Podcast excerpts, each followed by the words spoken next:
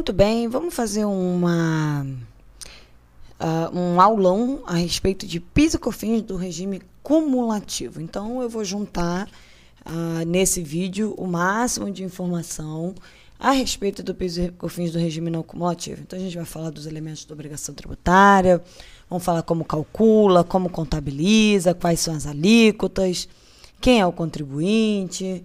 É, então, a gente está falando aí a respeito de contabilidade tributária, PIS e COFINS no regime cumulativo. Bom, para começo de conversa, a gente precisa saber quais são os elementos da obrigação tributária. Então, quando a gente vai falar de um tributo, eu sempre penso é, nos elementos da obrigação tributária, para situar quem está estudando né, a respeito de que tributo nós estamos falando, qual é o fato gerador, quem é o sujeito ativo, o sujeito passivo. Então, nos elementos da obrigação tributária, nós temos a lei, tá? Nossa principal lei é a Constituição Federal de 88. E a Constituição Federal de 88, ela vem dizendo para gente que ah, quais são as competências tributárias, quem deve tributar o quê. Então, quando a gente fala de tributo, a gente está falando nesse vídeo de PIS e COFINS, o PIS e COFINS ele é uma contribuição social. Então, ele é um tributo. Quem é o sujeito ativo dele? A União. Então, ele é um tributo federal. Então, o sujeito ativo é a União. E ele, o tributo, a gente está falando de PIS e COFINS, que é uma contribuição social. Ou seja, ela tem vínculo, ela tem uma finalidade de, uh, de destinação, pelo menos da maior parte do seu dinheiro, para a área social. Nós temos aí as principais leis relacionadas ao PIS e COFINS. Então, nós temos a Lei 10833, a Lei 10637, que vão falar aí a respeito de PIS e COFINS.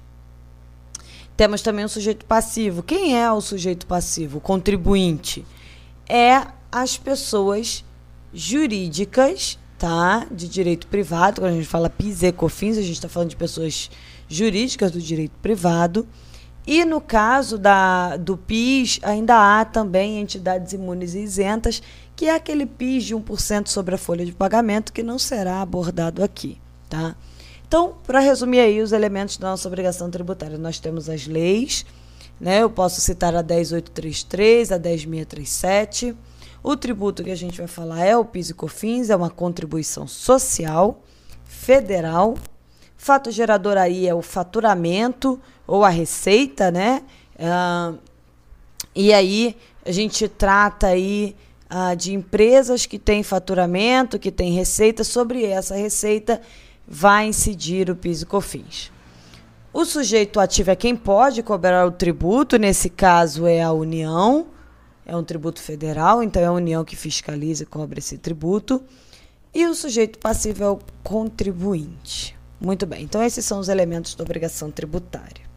Outra coisa que é interessante para a gente falar: o que, que eu deduzo da minha receita? Eu deduzo o IPI, eu deduzo o ICMS, substituição tributária, eu deduzo os cancelamentos, eu deduzo as devoluções e os descontos incondicionais. Então, esses valores, eles saem, quando identificados, eles saem da minha base de cálculo.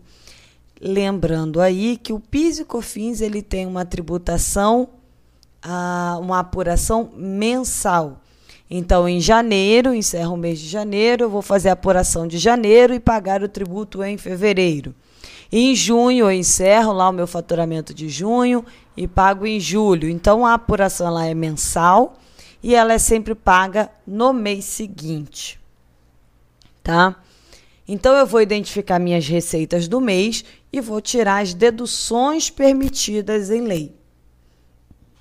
Bom, vou tirar o IPI, o ICMS substituição tributária, lembrando que o ICMS normal, ele ainda não sai na base de cálculo. Às vezes eu recebo e-mails de pessoas perguntando assim: "Mas não tem uma discussão no STF a respeito do ICMS na base de cálculo do PIS/COFINS?" Sim, temos uma discussão a esse respeito.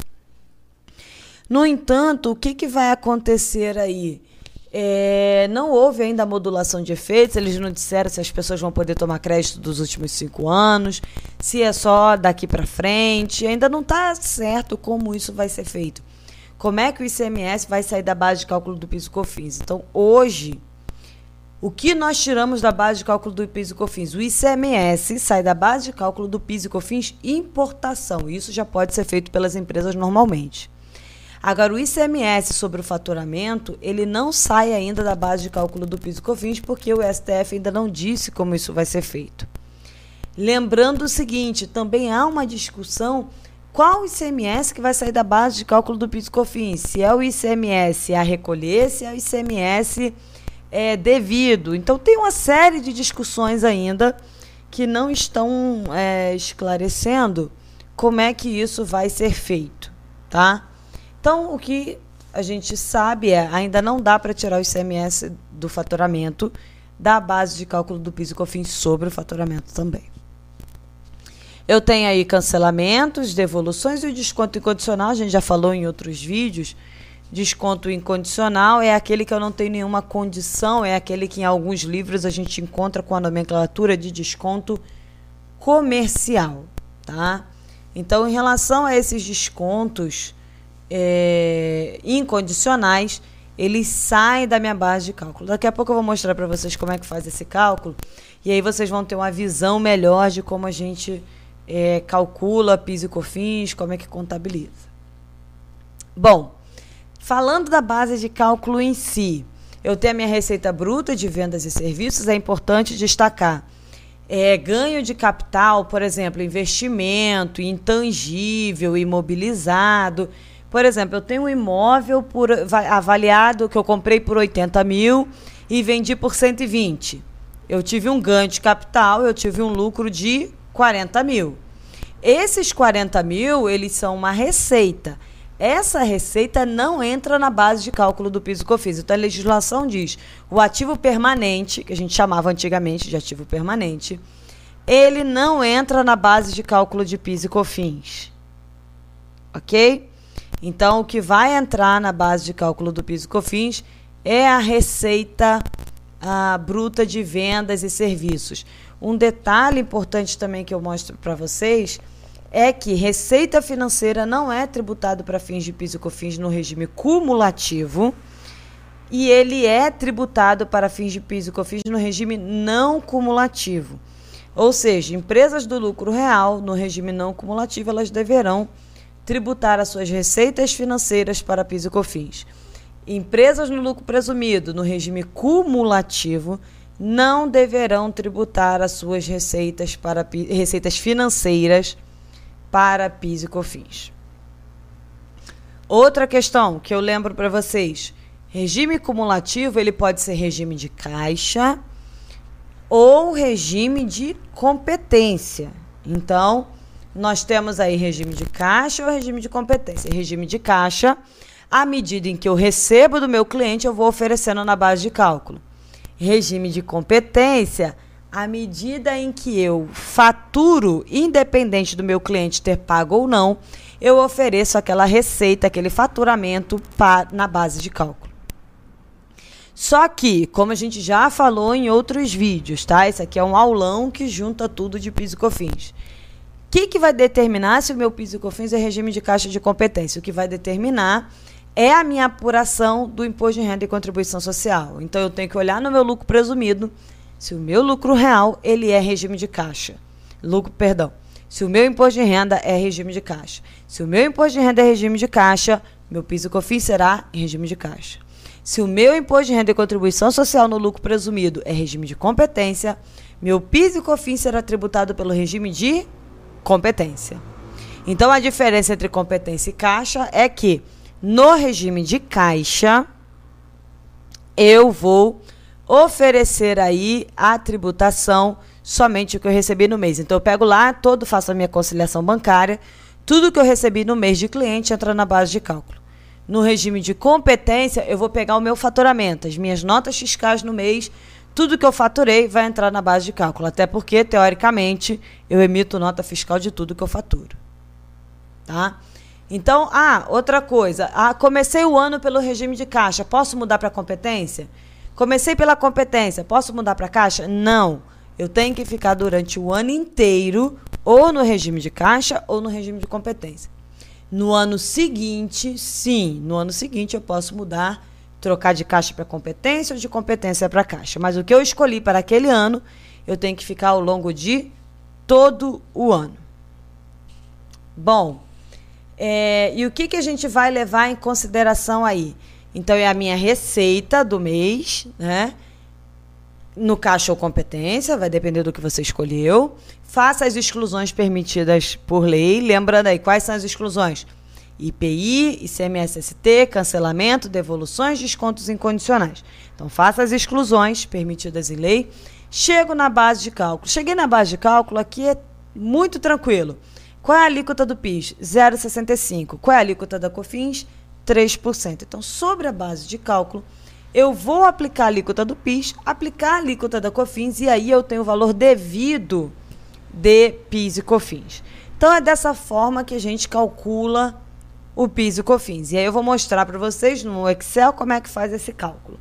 Mas, de uma forma em geral, é dessa forma que a gente calcula o PIS e COFINS. Então, vamos lá para uma parte prática, como é que a gente faz esse cálculo do PIS e COFINS. Eu deixei já aqui uma planilha pré-montada e eu vou explicando essa planilha e, se necessário, fazendo as alterações. Bom, então eu quero mostrar aqui um PIS e COFINS agora é, no regime cumulativo e eu vou mostrar inclusive quando tem retenção, tá? Então, digamos que eu, cliente, contratei um prestador de serviço, tá? E esse prestador de serviço me cobrou 50 mil reais. Sobre esse serviço, nós vamos ter aí retenção. Não estou tratando aqui de retenção de CSLL, não estou tratando de retenção de é, imposto de renda, tá? Esse é um vídeo só sobre o PIS e COFINS. Então, eu só quero mostrar a retenção do PIS e COFINS. Ah, mas tem retenção de CSLL no código 5952? Tem, eu sei que tem. Mas eu quero falar só de PIS e COFINS nesse vídeo, tá bom? Então, o que, que eu tenho aqui? Meu cliente contratou o serviço de 50 mil, teve retenção de PIS. Qual é a retenção? A gente tem um vídeo falando só de retenção de PIS e COFINS e CSLL. Qual é a retenção que eu tenho? 0,65 de PIS, 3 de COFINS. Então, quanto meu cliente vai me pagar? Ele vai me pagar 48.175. Por quê? Porque ele vai gerar uma guia de retenção de tributos de terceiros, no qual ele vai informar o PIS e COFINS, além da CSLL, claro que não está nesse exemplo. Então, ele vai fazer essa contabilização. Ele vai falar: olha, contratei uma prestação de serviço de despesa no valor de 50 mil é, tive retenção aí, então eu tenho um PIS retido de terceiro no passivo circulante. Eu tenho um COFINS retido de terceiro no passivo circulante. Normalmente vem numa conta só, tá? PIS, COFINS e CSLL retido. Aqui eu estou mostrando separado para vocês saberem de onde vem cada valor. E eu vou pagar quanto para o meu fornecedor líquido? 48,175. E aí, o que, que eu vou fazer? Eu vou baixar esse meu passivo, né? Então, deixa eu colocar aqui uma fornecedores que é 48, não, meu fornecedor é credor, né? Então eu vou colocar aqui, eu tenho um fornecedor a pagar de 48,175. Então está no meu lado credor. E aí, aqui nesse segundo lançamento, eu vou fazer o pagamento pelo banco. Então eu vou baixar esse passivo, eu vou vir aqui baixar esse passivo dizendo, olha, estou debitando esse passivo. Qual é o saldo que eu tenho aqui no meu fornecedor? Meu crédito menos o débito, eu não tenho mais saldo de fornecedor a pagar. Então, aqui eu provisionei dizendo que eu tinha um fornecedor a pagar, aqui eu fiz o pagamento desse fornecedor. E faço o pagamento também do que? Das retenções. Sai do meu banco o valor que eu fiz a retenção relacionado ao meu prestador de serviço. Então, note que você tem uma saída de banco relacionada ao seu fornecedor e uma saída de banco relacionada aí às retenções que você fez de terceiros, ou seja, você fez desse fornecedor. Somando aí a saída de banco mais as retenções, você tem o total da nota fiscal. Bom, isso é o que acontece quando eu contrato alguém, um prestador de serviço e tem retenção. Agora eu vou mostrar para vocês o que acontece lá do outro lado que é no fornecedor, quem prestou o serviço. Muito bem, então digamos que isso é uma apuração de janeiro, tá? E aí, em janeiro, eu tive essa nota fiscal de 50 mil. Nessa nota fiscal de 50 mil, eu vou fazer a minha apuração do mês. Digamos que foi a única nota que eu emiti ah, no mês de prestação de serviço. Então, eu vou calcular PIS sobre serviço, COFINS sobre serviço.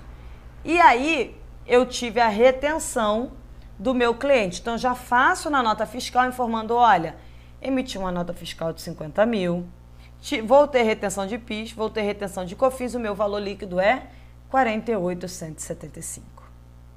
Ok? Então, eu já digo na nota fiscal que quando o meu cliente me pagar, ele não vai me pagar os 50 mil, ele vai me pagar o valor líquido, descontando aí as retenções de terceiros. Muito bem. Então, ah, mas e se eu tiver cancelamentos? Então a gente coloca aqui, ó, deixa eu colocar aqui um exemplo para ficar melhor para vocês. Eu tenho aqui cancelamentos, não sei se está tudo em fórmula. Digamos que eu tive cancelamentos de serviços, tá? Cancelamentos. Tive cancelamentos de mil reais. Muito bem. Então, meu piso cofins vai ser aqui meus, é, minha receita líquida, né? Minha receita líquida vai ser 49 mil. Então, pego a minha receita do mês, menos as deduções permitidas por lei. Essa é a minha receita líquida. E aí, o que, que eu vou fazer? Eu, opa, é B4, não, B5. E aí, o que, que eu vou fazer? Eu vou informar essa minha é, retenção, ok? Então, deixa eu só fazer uns ajustes aqui. Antes, aqui a contabilização, tá certinha. Deixa eu ver aqui. Não, pegou do B3. Ele não vai pegar mais. É, ele pega do. É, ele contabiliza a receita, clientes a receber. Ah, ah, deixa eu colocar aqui o cancelamento, senão não vai bater. Espera aí. As retenções já estão certinhas. É, aqui deu. Tá dando 50 mil. Então, pera aí que tem alguma coisa errada nessas retenções. Ah, é aqui. Aqui não é B3, é B5. Então, vamos ajustar. Agora sim. Então, eu tenho um cancelamento. Deixa eu colocar aqui, puxar para colocar, registrar na minha contabilidade o cancelamento. Então, peraí cancelamento, cancelamento de mil reais. Muito bem. Então, somando aqui, deixa eu ver se eu cheguei a 50 mil. Cheguei, pronto. Aqui eu tenho a provisão, a provisão, dedução, dedução, tá certinho. Não, não, não, não, peraí. Aqui tá 308. Pisa recolher com pisa compensar, na verdade é retenção. Aqui. Então, aqui tá certinho. Vamos organizar, colocar esse piso que eu fiz aqui embaixo. Colocar esse aqui aqui embaixo. E vamos colocar esse em cima, porque a gente organiza o que a gente está fazendo. Isso, pronto. Então, vamos organizar isso. Muito bem, deixa eu olhar aqui. Que foi que a gente fez? essa retenção está sobre o 49, então está certinho. Então, eu tenho aqui, na verdade, uma prestação de serviço, aqui. Aqui tá certo, tá certo, tá certinho, 49, tá certo, tá certo, tá certo, tá certo. Agora tá tudo certo. Então, vamos lá. É, então, o cliente, já fiz a contabilização, tudo direitinho. Vamos agora considerar no meu prestador de serviço. Eu emiti uma nota de 50 mil, mas eu tive é, cancelamentos de mil, então eu tenho aí um total de receita de 49 mil. Sobre esses 49 mil, eu tive retenção de PIS, retenção de COFINS, então o meu cliente vai me pagar líquido um valor de 47,211. Então, eu sei que a minha base de cálculo é a minha receita depois dos cancelamentos. Ou seja, a receita do mês menos as deduções permitidas em lei. Então, receita menos as deduções permitidas em lei, essa é minha base de cálculo. Então, eu venho aqui, base de cálculo, sobre essa base de cálculo, eu vou calcular o quê? 0,65 de PIS, porque a gente está falando do regime cumulativo. Então, eu tenho 0,65 de PIS e 3 de COFINS, correto? Então, é porque eu estou pegando o exemplo do não cumulativo. Então, o que, que vai acontecer aqui? Eu tenho a base de cálculo de 49 mil, calculei o PIS. Sobre essa base de cálculo de 49 mil, calculei a COFINS. Só que eu já não fui retido na nota PIS e COFINS e só recebi o líquido do meu cliente. Então eu vou falar, olha, Receita Federal, eu devo te pagar 318,15. Só que o meu cliente já me reteve em 318,15 de PIS. Então eu tenho alguma coisa para pagar para a Receita Federal? Não. Receita Federal, 3% dos 49 mil dá 1.470. Só que 1.470 já é o que o meu fornecedor me reteve, é, meu fornecedor não, meu cliente já me reteve só me pagou o líquido. Então, o valor que eu devo é exatamente o valor retido, eu não tenho DARF nenhum para recolher. Ok? Então, eu venho aqui e contabilizo. Olha, eu tive uma receita de 50, um cancelamento de mil. Dessa receita, eu vou receber do meu cliente, é um ativo circulante, é 47,211 eu tenho o direito de compensar o PIS, então está no ativo circulante. Eu tenho o direito de compensar a COFINS, está no ativo circulante também. Faça a provisão aqui do PIS, ó, eu tenho o PIS, dedução da receita com PIS a recolher de 318. Esse PIS a recolher, Receita Federal, eu estou compensando com o meu, é, com meu PIS devido, ok? Então, o que, que vai acontecer aí? Eu falo, olha, o valor que eu provisionei é o valor que eu compensei. Então, se o valor que eu provisionei é o valor que eu compensei, quanto que eu tenho aqui para pagar? Nada. Eu provisiono 318, eu compenso 318 e eu não tenho nada para pagar. Mesma coisa com COFINS, eu provisiono 1.470, Digo que eu tenho essa obrigação a pagar, mas eu baixo essa obrigação com o direito que eu tenho de fazer a compensação da retenção que o meu cliente fez de mim. Ah, mas e se eu não tiver retenção? Vamos apagar a retenção? Não tenho retenção. Então, o valor provisionado é o valor a pagar. O valor provisionado é o valor a pagar e eu não tenho compensação a fazer.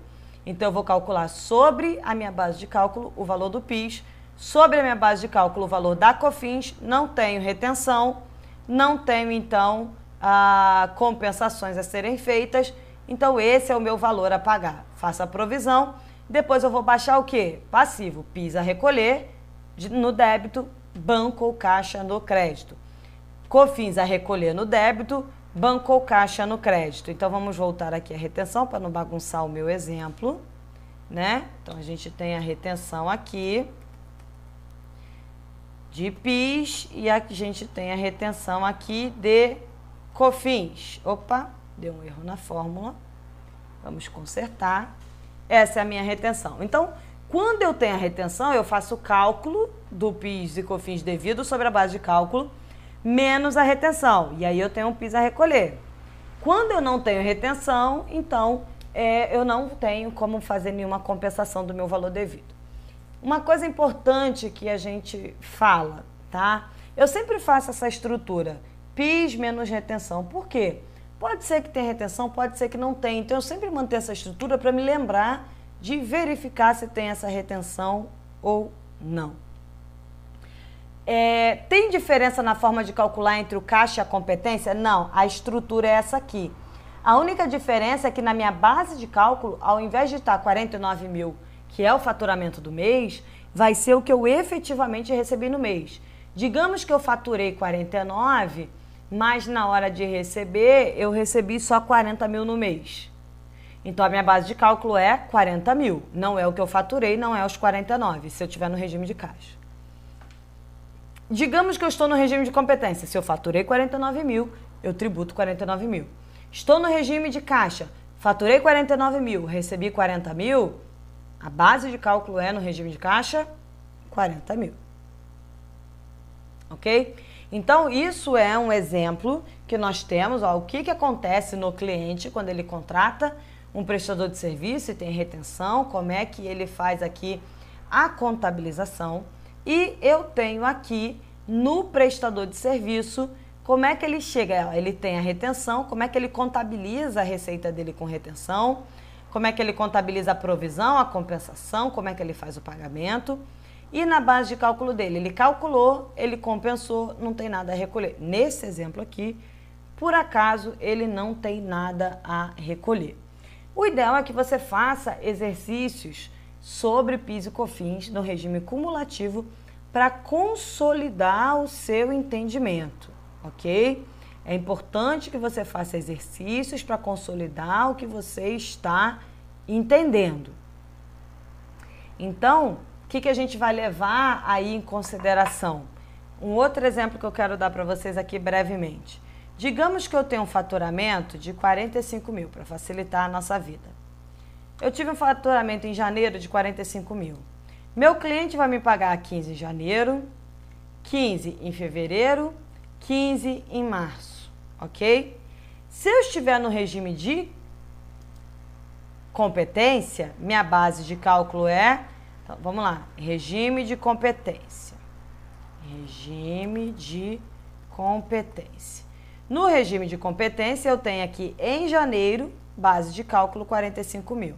Então, pera aqui. Janeiro. Aqui, janeiro, recebimento.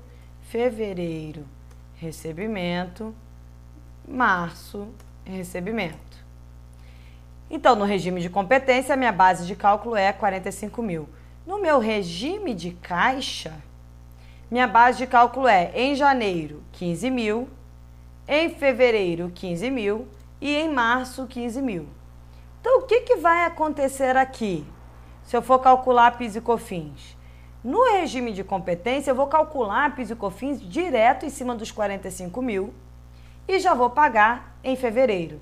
No regime de caixa, não. Eu vou calcular sobre 15 mil em janeiro e pagar fevereiro. Eu vou calcular sobre 15 mil em fevereiro e pagar em março. Eu vou calcular 15 mil sobre março e pagar em abril. O que, que vai acontecer aqui? Eu estou postergando o meu pagamento no regime de caixa. Mas para isso eu tenho que ter uma conciliação bancária muito boa, eu tenho que ter um controle dos meus clientes a receber, ou seja, cliente bagunceiro Empresa desorganizada, ela não pode optar pelo regime de caixa. Por quê? Porque ela não vai saber qual é o valor que ela tem que colocar na base de cálculo dela. Tá? Então, regime de caixa não é para empresa bagunceira. É para a empresa que faz conciliação bancária, é para a empresa que consegue aí é, ter uma organização, um controle interno mínimo para oferecer a tributação adequadamente o que ela recebeu. Do contrário, você tem um cliente bagunceiro, nem comenta do regime de caixa, ou comenta e fala assim: ou você se organiza, ou não vamos calcular pelo caixa, vamos calcular pela competência. Tá? Porque aí faturou, tributou, acabou, não tenho dor de cabeça. Porque se tiver que todo mês ficar implorando para mandar conciliação bancária, não, não dá certo, tá? Não dá certo. Existe o regime de caixa, existe o regime de competência, os dois podem ser utilizados de acordo com o perfil do cliente. Ok?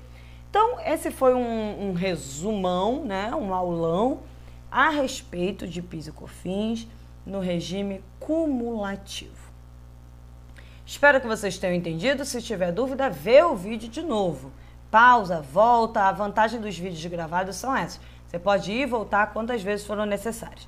Restou alguma dúvida ainda sobre PIS e COFINS no regime cumulativo? Posta nos comentários. À medida do possível, a gente vai respondendo. Outras pessoas que virem o vídeo e souberem a resposta vão respondendo também, tá?